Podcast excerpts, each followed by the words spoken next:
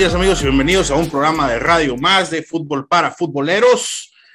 Martes eh, por la mañana, ya es abril, eh, chulada con el pinche cambio de horario, hijo de su perrísimo madre. Este, me robaron una hora de mi vida, tengo que decirlo, tengo que quejarme porque alguien tiene que hacerlo.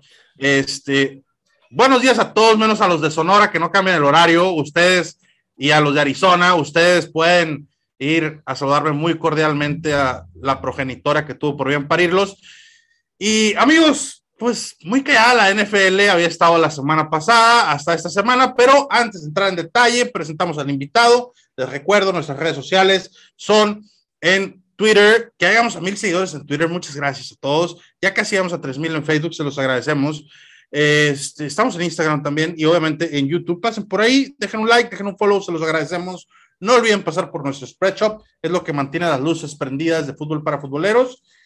Y hoy nos acompaña solo una persona, todos los de fútbol para futboleros, eh, obviamente, eh, se rajaron, ya, ya no les agrada este, y no se salen del grupo quizás por, por, por, penita, no sé, pero pues ya ni, ni en el chat hablan, entonces, pero pues saludos a toda la banda, otro chinga tu madre, eh, y nos acompaña la, vamos a decir, la, mitad buena de, de, de, NFL Caribe, porque la otra mitad se fue para el norte, se enfermó y, pues se siente muy mal. Entonces, ¿cómo estás, Jairo Rocha? Bienvenido. Bien, amigo, aquí este, siendo responsable, no como mi compañero que, que prefirió eh, eh, profetizar todos los malos, los malos actos que nos habla la Biblia, pero pues bueno, aquí estamos ya para, para platicar de NFL. Y hablando de malos actos, también habíamos invitado a, a, a Chacho Quintero de la Rueda. Y, y, oye, Chacho, ¿vas a poder estar? Eh, güey, es que, pues ya sabes, güey, yo soy celebridad, güey, pues voy a ir a ver a Coldplay, al Foro Sol, güey, y pues ya no se saca ni la papa de la boca, güey, lo vamos a mandar a hacer una película, este, ¿cómo se llamaba esa película del, del de las gasolineras a domicilio, ¿no? Claro, ah, no, nosotros los nobles, ¿no? Nosotros no, así es, eh, Chacho Noble es el nuevo. Entonces, pero bueno, oye, hoy nos levantamos con la noticia, obviamente pasó el primero de abril, salieron muchas mamadas, porque para los que no saben, el primero de abril es el Día de los Inocentes en todo el mundo, menos en México. Entonces, en Estados Unidos les gusta hacer muchas bromas. Y la primera broma pesada fue que Julian Edelman regresaba al retiro a los bucaneros. Y varios cayeron en la broma, ¿no? Varios. Sí, este estuvo, estuvo criminal. Eh, Robert Griffin hizo una, no sé si la viste, una eh, pensamiento sobre, sobre esto, lo puso en su Twitter que el primero de abril es el día que las personas, antes de platicar sobre un tema, verifican las fuentes y verifican si es real y se informan bien de un tema para ver si una noticia es real. Y este, pero dijo que esto debería ser siempre con las noticias, no solamente el primero de abril. Es correcto. Y creo que tiene toda la razón. Ese señor no, no conoce otro idioma más que el de la verdad. Y, y, pero sí, o sea, eh, lo peor es que lo subió Julian Edelman y para un fan patriota era como el colmo de que no, tú no, tú no te vayas allá, por favor. Eh, pero pues sí, muchas personas cayeron con varias noticias, ahí en la de la de Colin Kaepernick, que bueno, ahorita está en pláticas, en rumores, pero pues lo pusieron en todos los equipos y todos protestando que no lo querían en su equipo. Una locura fue el primero de abril. Sí, la verdad, todos los años, yo ya sé que el primero de abril no debo abrir Twitter, este, porque puras mentiras por todos lados. Ya, ya me espero al 2 al 2 de abril. Por ahí John Sutcliffe se aventó la de la semana también el primero de abril. Eh, eh, dijo que el partido de la NFL iba a ser contra 49 el 21 de noviembre. Y obviamente, con eso que comentas ahorita ya yo, eh, muchos pseudo reporteros salieron, ¿no? A, a, infartarse, a decir, ¿cómo van a poner un partido de la NFL un día antes del partido de México del Mundial, la NFL creyéndose rey de todo, le va a restar mucho. Y honestamente, todos los que somos aficionados al deporte, a cualquier deporte, a me, o sea, si yo lo hubiera leído, que yo no lo leí en ese momento, pero lo hubiera leído, NFL un día y al día siguiente partido de la selección del Mundial, yo no veo quién pierde, o sea, no. ganar, ganar, o sea, yo como aficionado gano, güey. Sí, sí. completamente, o sea, si fuera un día juega la selección y a la misma hora juegan los Cardinals, un partido en México, pues haría a lo mejor la, pues por el nivel popular de, del deporte, pierde la NFL un poco, pero, o sea, ni eso va a dejar que la NFL es un negocio, la NFL jamás programaría un partido el mismo día que la selección.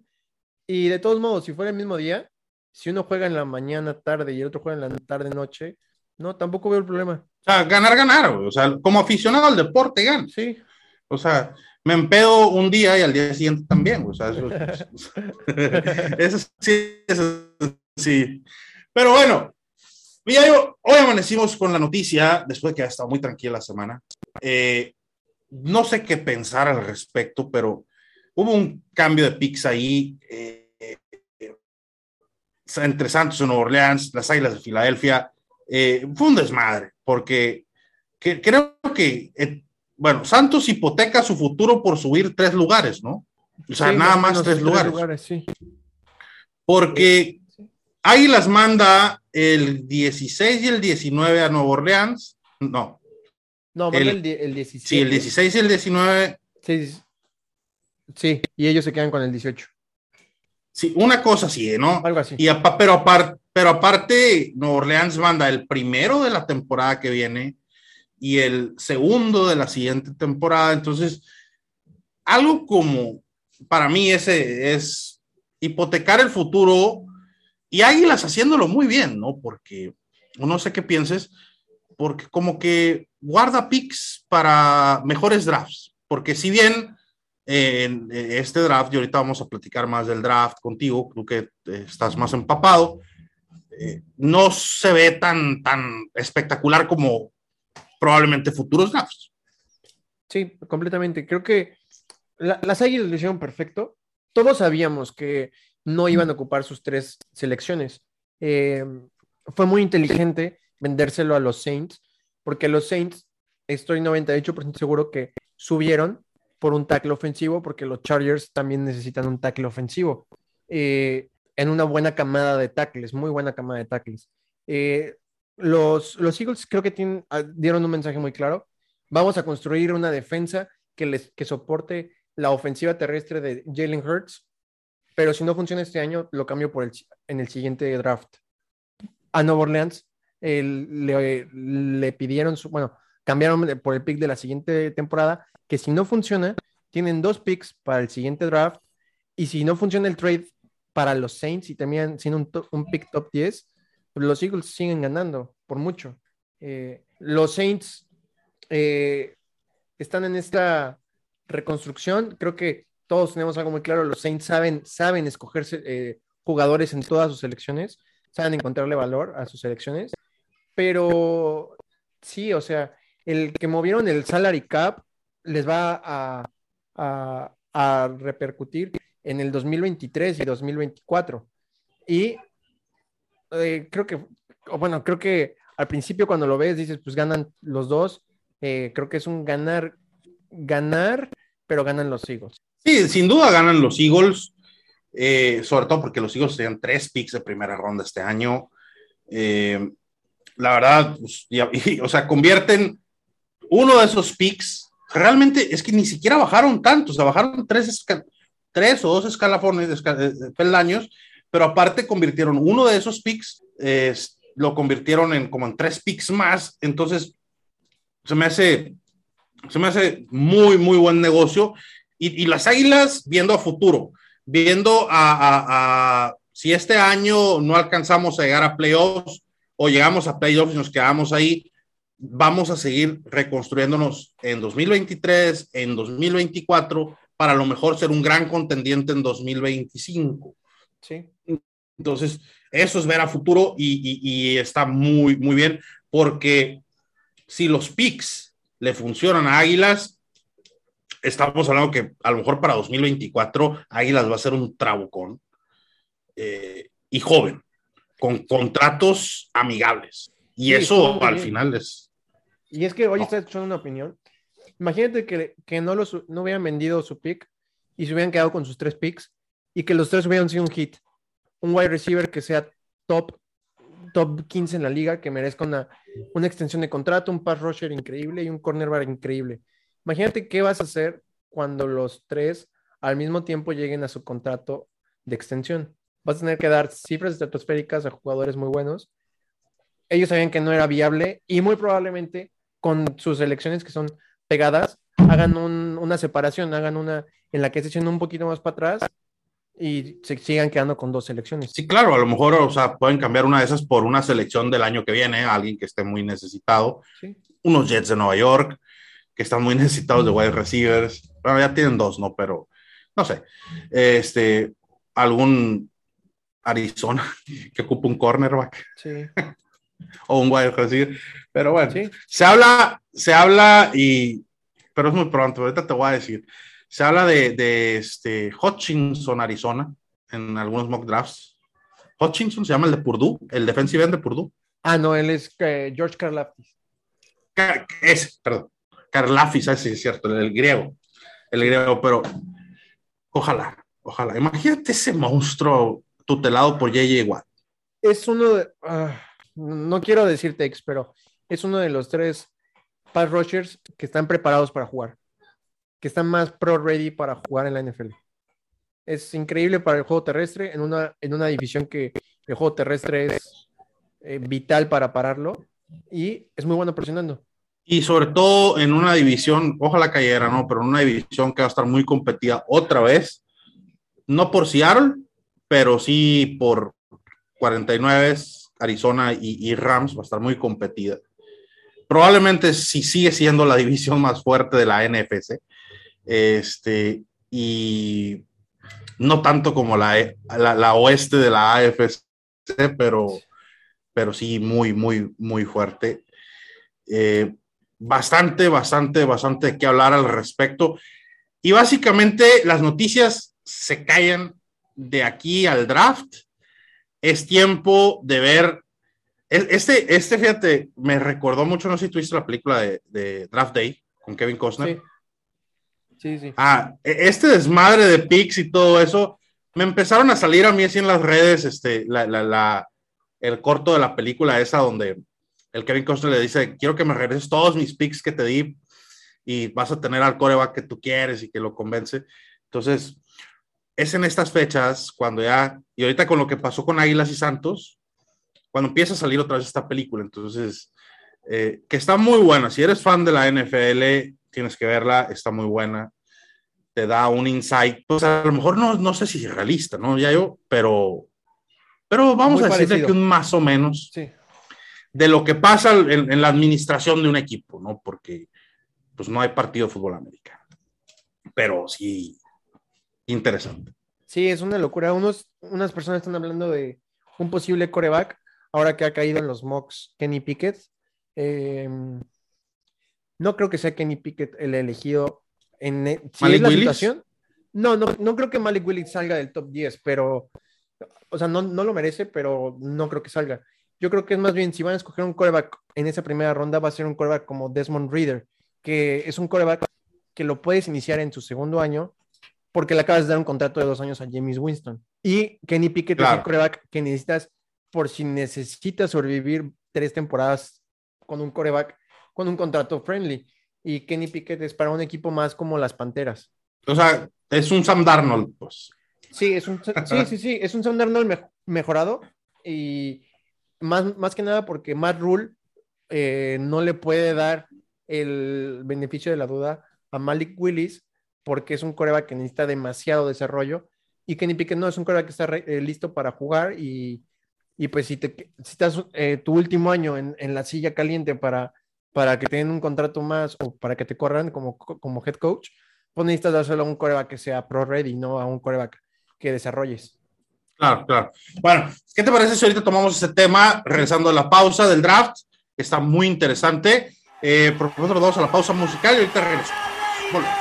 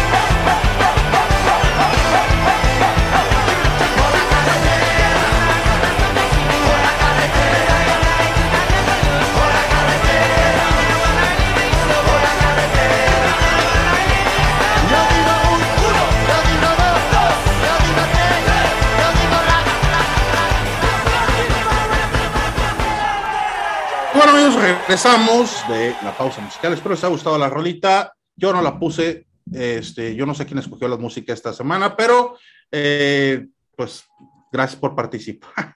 Oye, este, ya yo, ahorita que estábamos hablando de la película de Draft Day de Kevin Costner, ah, le, le voy a comentar a, a- a la banda de, de este programa nuevo de Nación Sin Talento, de la cancha a la pantalla, no sé si, si lo has escuchado, eh, con el Potro y el, y el Chente Sí. eh, donde es un análisis completamente sin talento, porque ninguno lo tiene talento para nada. Eh, aunque parece que el Potro tiene talento para el TikTok, no tiene por ahí un video en TikTok de casi dos millones de reproducciones. Felicidades, Potro. Yo siempre creí en ti, vato. Este, y les voy a decir que ya para acercarnos al draft de ella, a ver si, si, si, si te invitan para, para que analicen juntos esa película sin talento, obviamente. Pero ahí, ahí llevan, llevan varias. Creo que, Sí. que la próxima Sí, semana. Estaría bueno, eh, la verdad estaría bueno. Para igual volver a verla. Este, justo andaba pensando en eso. Mi papá me dijo, ¿cómo se llama la película que la hicieron para Johnny Manziel? Y le dije, ah, la de Draft Day. Y me dijo, ah, sí, esa. Sí, ah, pues sí, ese es Johnny Manciel, Sí. eh, que al final, pues, fue una tristeza. John- la carrera de Johnny Football. Y, pero sí, por ahí, yo, yo, a mí me invitaron a el primer programa, yo fui su, su padrino, aunque les duela aceptarlo. Fue con la película de este, Remember the Titans, que a mí me encanta la Ah, película esa. sí. Y luego tuvieron a, a Neil Lucero con la película del, del Atlético San Pancho. eh, y luego tuvieron a los de Breaking Race, Hortensia y a Chris, hablando de, de una película de Fórmula 1. Creo que van a invitar al, al JP, porque quieren ver la, de- la de Coach Carter, que es tan buenísima película. Ah, también, también, sí, sí, sí. Entonces, por ahí ya les toca regresar al fútbol americano y con eso que ya viene el draft, pues no estaría nada mal. No Así. estaría para nada mal. Oye, bueno, entrando en un tema con el draft, que ya se viene, normalmente a no- todos los fanáticos nos emociona mucho el draft cuando hay estrellas, estrellas de, de- de- de rigor. El año pasado este, fue... ¿quién fue el año Trevor. pasado, güey? Trevor. eh, eh, todo el- lo que se armó con los tres primeros picks que eran corebacks, Trevor Lawrence, Trey Lance, Zach Wilson, ni uno sirvió para nada, eh, al menos en su primer El año anterior a ese fue Joe Burrow y este, Chase Young, eh, que si no hubiera estado Joe Burrow, Chase Young hubiera sido indiscutible pick número uno. Antes de ese fue, no, antes de ese fue, Fue ah, se me olvidó. Eh, algún coreback, de seguro. bueno, ahorita me voy a acordar, Nick Bosa. No, fue- pues ese fue el de Kyler Murray, sí, ese fue el Sí, de Kyler sí. Murray. Sí. Kyler Murray, este, Nick Bosa, eh, que, que eran verdaderas. y estamos hablando que normalmente en los drafts hay verdaderas estrellas, pero este draft viene muy calladito con respecto así a estrellas que dices, eh, primer día, pro ready, eh, inmediatamente titular, aunque sí los hay, pero no son muy vistosos porque pues es un safety y, y un edge, ¿no? Los, Sí. los que probables como pick número uno y dos.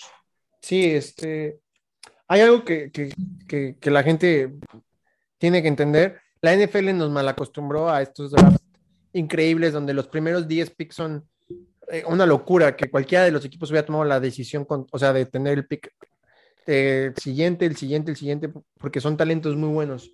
Eh, la diferencia de este draft es que no nos va, a lo mejor nos puede dar, no, no sabemos, pero en papel nos van a dar titulares increíbles y buenas estrellas. A lo mejor no están las superestrellas de college, pero son estrellas fuertes, contundentes y consistentes en sus carreras de college que pueden dar el salto al profesional si caen al, al sistema adecuado. Y a mí me llama mucho la atención porque lo que yo he leído de los analistas, este, pues los, o sea, los que no, los profesionales a los que les pagan millones de dólares por hacer estas nuevas, no la perrada como tú y como yo, este, que dicen, por ejemplo, uno de los más famositos, Daniel Jeremiah, él no ve ningún coreback saliendo en primera ronda. Eh, y la verdad es que está malita la clase de corebacks. La verdad es que este draft viene cargado de edge, tackles y por ahí igual receivers hay dos, tres buenos y algunos corners, ¿no? Y corners. Eh, pero corebacks no hay. Eh, inclusive Daniel Jeremiah, y te comentaba ta- ta- en el backstage, eh, dice que él ve al los, o sea, el, el 16 de los mejores 20 pass rushers saliendo en los primeros 20 picks. O sea, es una locura porque es más que habla de que tiene muy buen talento. Eh, eh, yo que he estado haciendo artículos apenas, eh, veo saliendo a 7 rush, tal vez 8 colándose con justamente con, con, este, con los Chiefs, si deciden no ir por Daxton Hill, pero creo que son 8 los, los, los, este, los rush que están ahí en la primera ronda y justamente lo que digo de los rush de segunda y tercera ronda es que no son, no son rush de primera por la necesidad de los otros equipos en las otras posiciones y por el talento increíble que tienen los primeros ocho. Pero, por ejemplo, un ejemplo de esto es Nick Bonito, o Bonito, Bonito, no sé cómo se llama, bueno, no sé cómo se pronuncie, pero escribe Bonito, y es de la Universidad de Oklahoma. Le ganan todas las estadísticas avanzadas a, a este Avian Hutchinson, Avo- eh, Kayvon Thibodeau, a George Karlaftis, a John Johnson.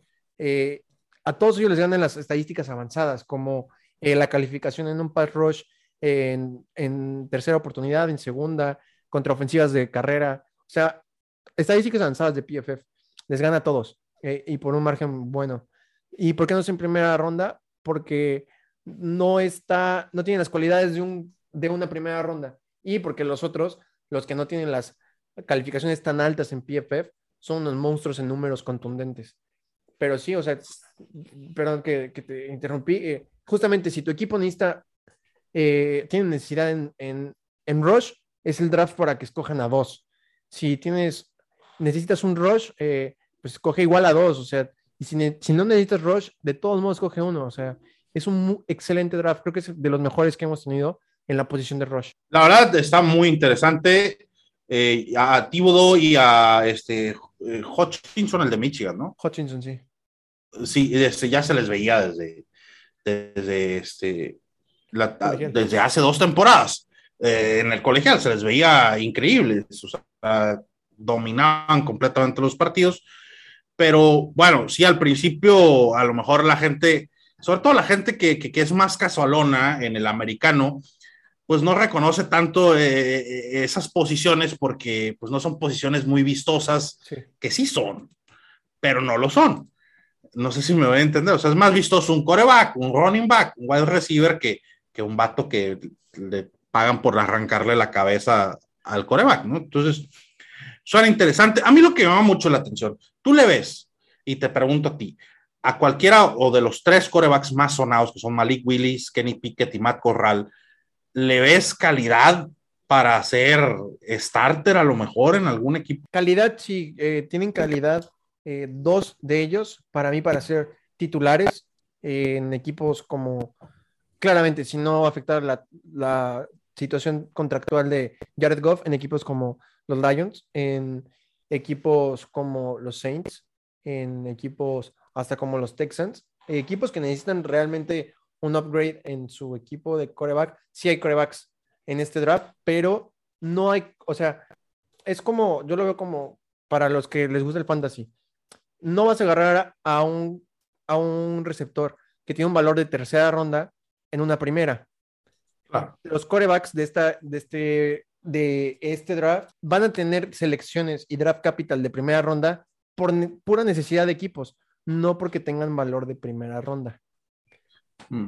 O sea, y ahorita están necesitados quienes, Seahawks, Texans, Seahawks, Texans, eh, por ahí Washington, porque necesitan a alguien que el próximo año, porque ya no deja dinero muerto Carson Wentz el próximo año. Em, ok, este, también Carolina, Lions, Lions. Carolina, este, eh, ¿quién más por ahí? Saints, Miami, aunque les duela, eh, ya, o sea, Tua no, Tua, bueno. Ay, el otro día, fíjate, chiste ahorita que digo lo de Tua, alguien me tiró en la cara las estadísticas de Tua y que eran las mismas estadísticas de Kyler Murray y, y, y- y, o sea, no sabía con qué tirarle al vato, pues, o sea, pero bueno, hicieron una comparación muy sosa de estadísticas de Kyler Murray en un equipo de 5-12, que fue su primera temporada, Sí. donde no tenía quien tirarle más que a Larry Fitzgerald, y hicieron una comparativa con alguien que sí tenía equipo, bueno, es una satada, pero bueno. Eh, en fin, eh, están necesitados todos ellos, no sé. Ahora, eh, algún otro que pueda colarse en el draft, así, así como que caballo negro, sorpresa, que, que a lo mejor tú tengas visto, que, que todos los equipos lo tengan visto como en segunda, tercera ronda, pero que pueda colarse a la primera, sí, eh, eh, Nick Bonito, el que te acabo de decir, ¿ok? eh, cada vez está subiendo más en una página que se llama Grinding the Mocks, por si lo quieren checar. Es una página que no haces nada más que checar el nombre de un jugador y ver cómo subió o cómo ha subido eh, la, la aceptación de ese jugador durante todos los años eh, por la prensa y por, eh, por expertos, o sea, no es por aficionados. Entonces esto nos da una idea a lo que un, equipo de NFL puede hacer. Esto es muy importante. Eh, Nick Bonito, em, Charles Cross, que de repente cayó, pero muy probablemente sí se vaya en primera ronda. Y wide receiver no, creo que van a irse seis. Em, creo que las posiciones que veo son para tackle y para rush. Tal vez Matt Corral se, corra, se cola a la primera ronda. O a Desmond ¿Algún-. ¿Algún running back? Pues en teoría no, porque ya hemos hablado todos el, el que no deben de ir los equipos por, running backs en primera ronda, pero el, que, el único que tiene el potencial para hacerlo es Bryce Hall. Bryce Hall. Pero, Bryce Hall, que no es coreback. No, Bryce Hall, o sea, Hall, pero se- se escribe Hall, el que es corredor de Iowa State. Ah, ok. Lo que pasa es que el que era coreback, el que, el que reemplazó a Spencer Rattler en Oklahoma y que ahora se fue a USC con el coach. ¿Cómo se Ah, llama es- ese coreback? No, él es Caleb Williams. Caleb Williams. perdón, Caleb yo estoy Williams. confundido. Sí. Pero, a ver, también había el rumor por ahí, el hermano de un wide receiver, eh, es, es hermano de un wide receiver, o de un running back también que es muy bueno, que, que no iba a entrar al draft, no me acuerdo si, eh, eh, y es de un famosito, creo que es, no sé si, no, no es Camara, eh, no me acuerdo ahorita, Ah, pero James había un colegial. Cook, el hermano de Ah, Dalvin Cook. de Da- Dalvin Cook, de Dalvin Cook, sí. Eh, mira, ah, qué bueno que tocas ese tema.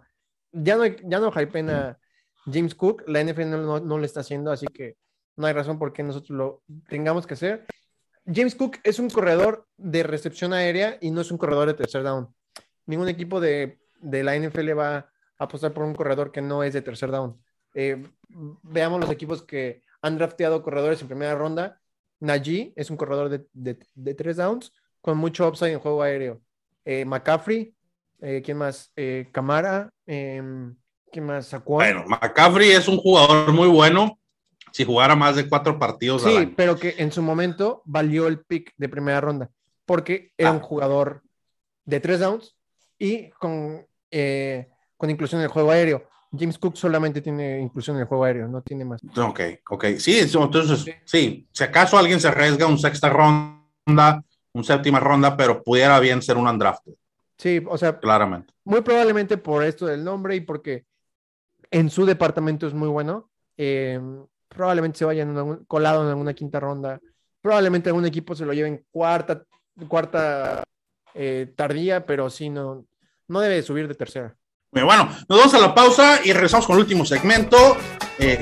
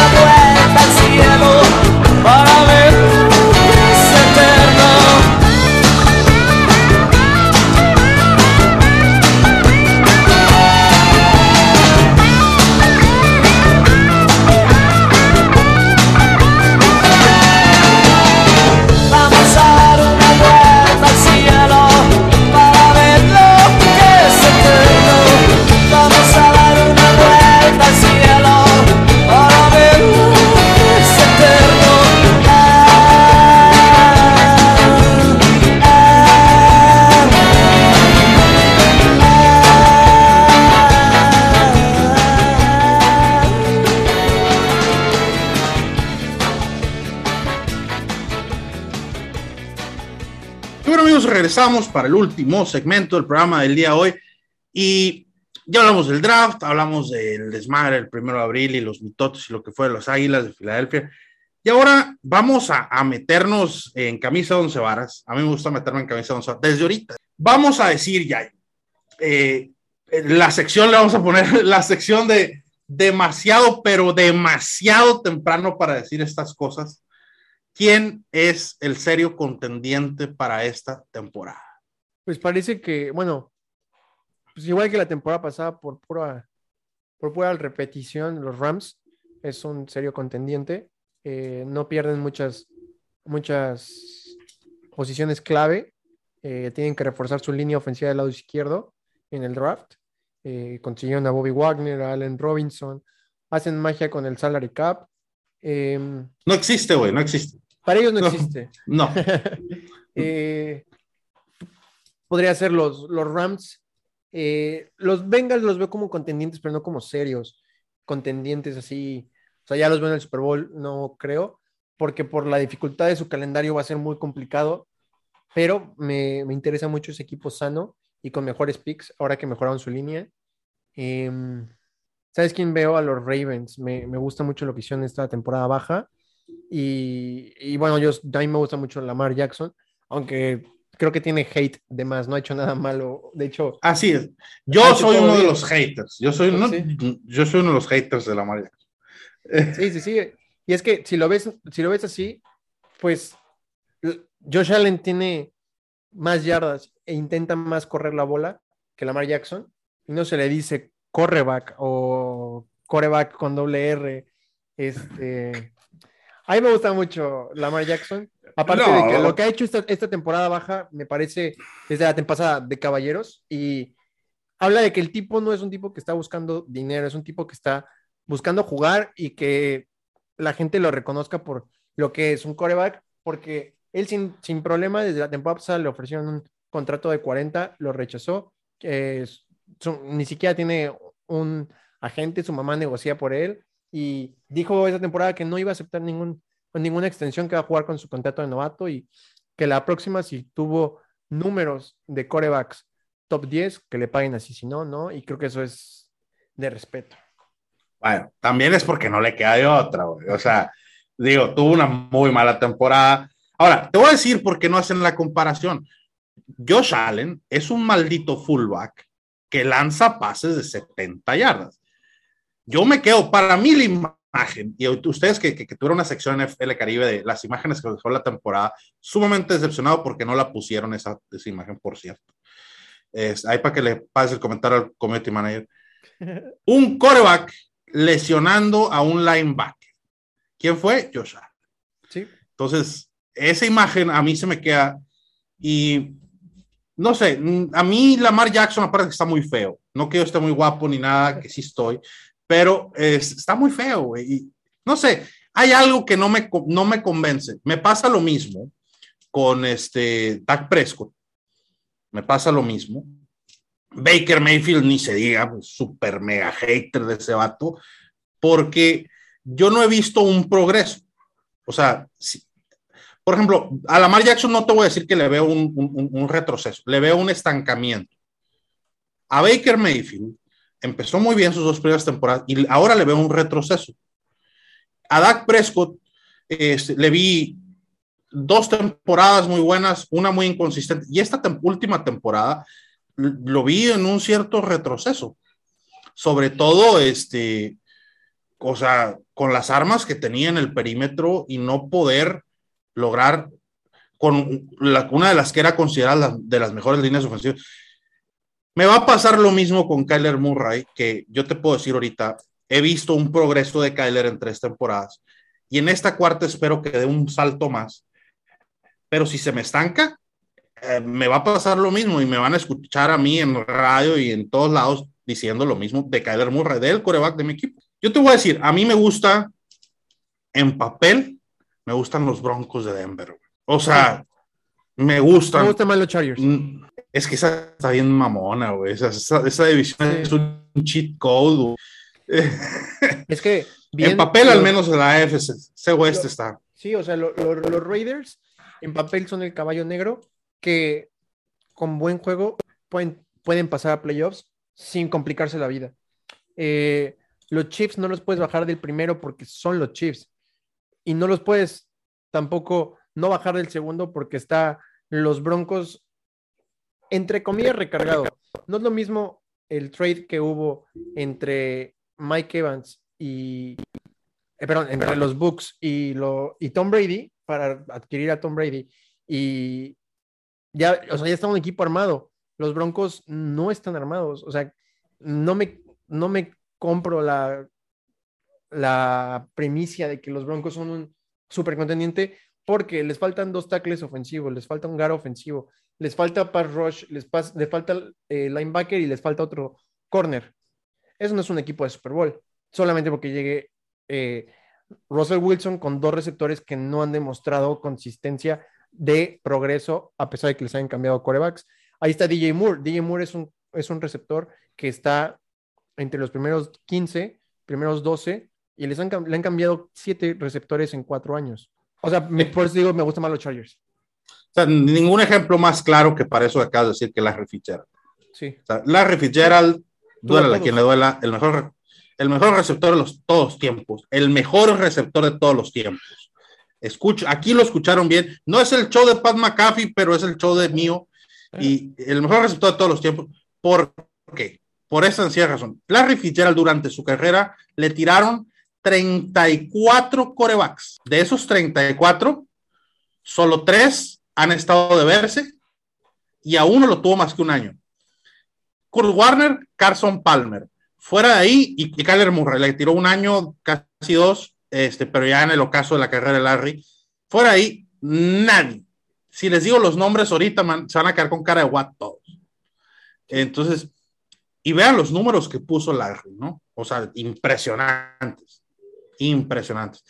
Cooper Cup no pudo romper sus récords ahora en esta postemporada porque Larry Fitzgerald es el mejor receptor aparte en postemporada y no los pudo. Estuvo, estuvo muy cerca, creo que rompió uno nada más de los tres o cuatro récords. Pero sí tienes razón. Ahora, eh, para allá va mi pregunta con los Broncos. Tenemos dos temporadas diciendo todos, absolutamente todos, y el que diga que no, este, no sean Sí. cobardes.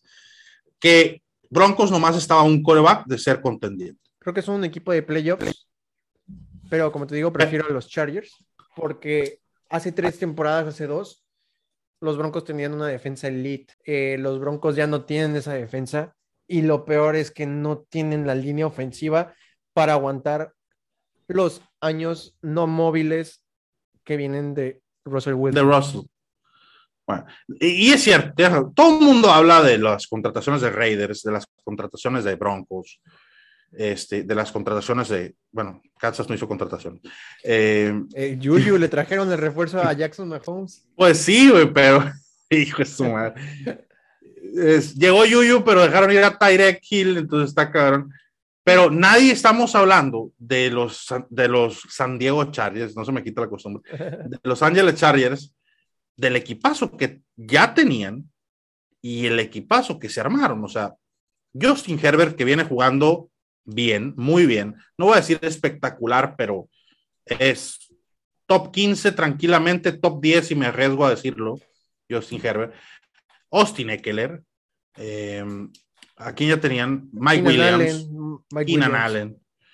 Y le trajeron, ah, y- no, y el, para mí, el- la revelación del año pasado y que debió haber sido, si no fuera por, por, por este, ah, se me fue el nombre, el receptor de Bengalís, Ah, este, Jamar Chase. llamar Chase, y, y, y porque pues jamás le van a dar un premio ofensivo a un tackle, pero Rashon. Slater, Sí. o sea, increíble chamba hizo el vato. Y creo que hasta era como la semana 10 y no había permitido un solo sack, un rookie de left tackle.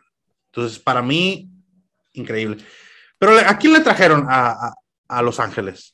Le trajeron a Khalil Mack, Khalil Por- Mack. una porquería de trade. Literal, solo dieron Sí. una tercera ronda, o segunda, creo, pero tenían dos, o sea, una porquería.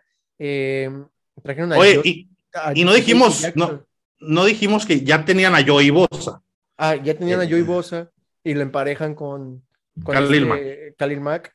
Ya tenían un muy buen eh, corner eh, joven en Asante Samuel Jr. y ahora le traen a JC Jackson para juntarlo con Harris. Tienen a uno de los mejores, ok, no es el show de Pat McPhee, es el show de Serge y de Yayo, al segundo mejor eh, safety de la liga, a Jer- eh, Der- Derwin James. Derwin James.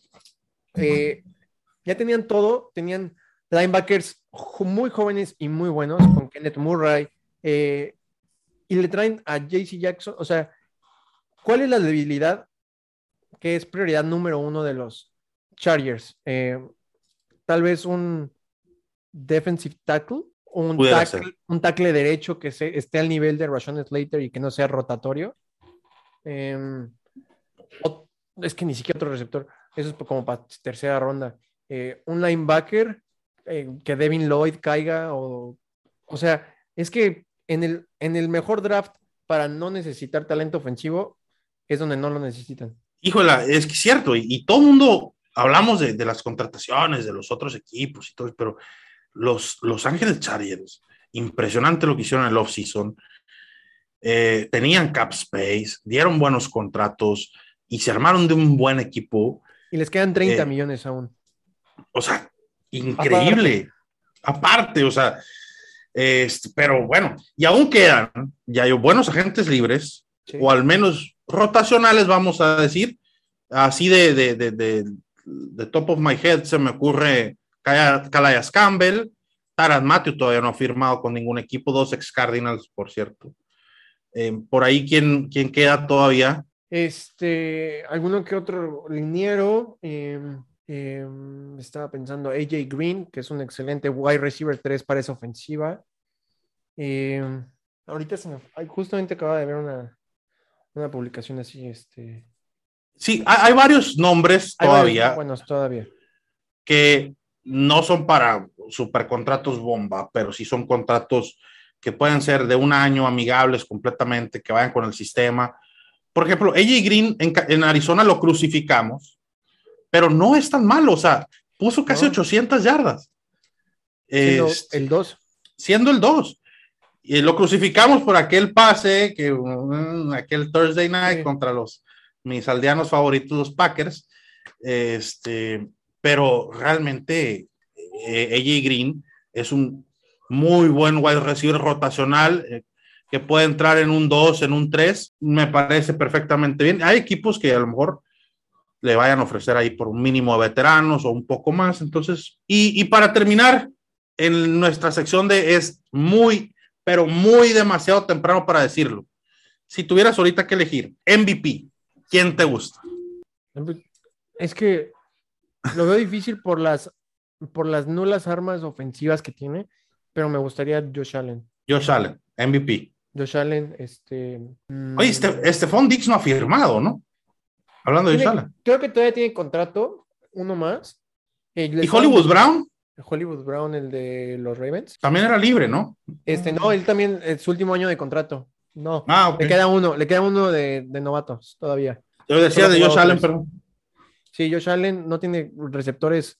eh, o sea, Stephon Dix es un buen, muy buen wide receiver uno, pero está en el ocaso de su carrera y no tiene ayuda del lado dos. Este, otro que me gustaría, Justin Herbert puede dar el pitazo para el MVP. Obviamente Joe Burrow, este, eh, Kyler Murray. oh, Llevamos dos temporadas esperándolo. esperando. Esperemos, este, este es, eh, me voy a, so- voy a sonar como mis amigos los taqueros, pero este, este es nuestro Este año año. es el bueno. Este año es el bueno. Yo creo que está entre ellos, porque, o sea, Aaron Rodgers ya no tiene la calidad ofensiva en armas y en staff para repetir un tres veces MVP. Matthew Stafford no creo que consiga un MVP. Eh, Tom Brady tampoco. Eh, creo que está entre ellos y algún, algún defensivo que se vuelva loco, como TJ Watt otra vez o ah, Miles Garrett, algunos sí. Pues bueno, ya, hemos llegado al final del programa. Eh, ¿Dónde te podemos encontrar? ¿Dónde te podemos seguir? ¿Dónde podemos escucharte? Eh, sabemos que hablas fantasy por todos lados. Ya vas a empezar con bastantes programas de fantasy pronto. Este, sabemos que, el college, el draft, todo eso. ¿Dónde te encontramos? Sí, pues a la página la pueden encontrar como NFL Caribe o, o a lo caribeño, que estamos a, a unos días, a 15 días, creo, 18 días de cumplir el año. Este, lo pueden encontrar como NFL Caribe o caribeño en Facebook, Instagram, Twitter y en TikTok. Y eh, a mí me pueden encontrar como Yayo Rocha 11 en cualquier, en cualquier red que quieran. Hasta Muy, en Hi-Fi. muy bien. Hasta en Hi-Fi, en MySpace y la madre. Sí. Oye, ahorita que dijiste el aniversario, Este, yo sé que a- no lo digo por ti, sino lo digo por toda la banda de fútbol para futboleros. Les pasó de noche, menos a mí. Yo sí compré un pingüino y le puse una velita. Eh, fútbol para futboleros celebró su primer aniversario el día 20 de marzo. Este, felicidades para Fútbol para Felicidades. Futboleros y toda la banda. Y pues sí, felicidades para NFL Caribe también por su primer aniversario. Aquí andaremos. Eh, ya saben dónde seguirnos también a nosotros. eh, en todas nuestras redes sociales. Ahí los esperamos. Nosotros no tenemos TikTok porque el potro está muy ocupado Siendo estrella, estrella de TikTok, sí. Eh, pero, este, a ver si algún día nos animamos. Pero ya saben dónde seguirnos. Por pronto, amigos, esto ha sido todo. Yo soy el Chef Sergio y esto fue Fútbol para Futboleros. Nos vemos.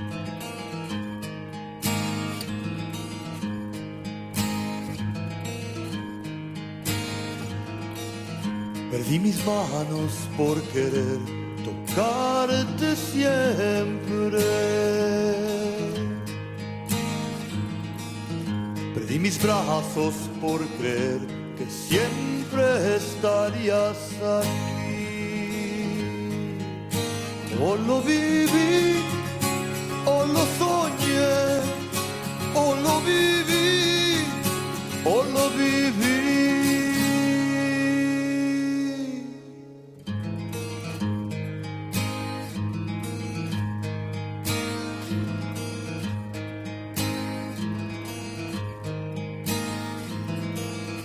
Perdí mis piernas por andar sobre tus pasos. Y en el fracaso me quedé y nunca más me iré. O lo viví, o lo soñé, o lo viví,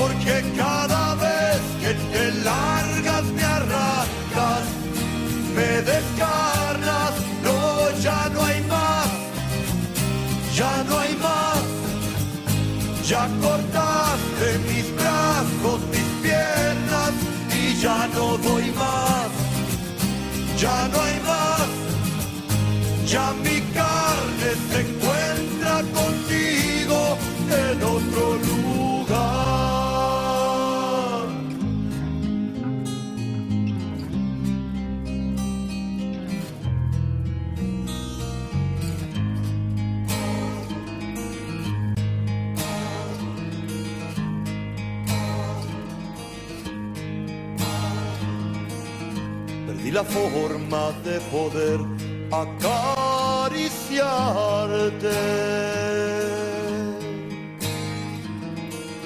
Solo la boca me quedó para llamarte.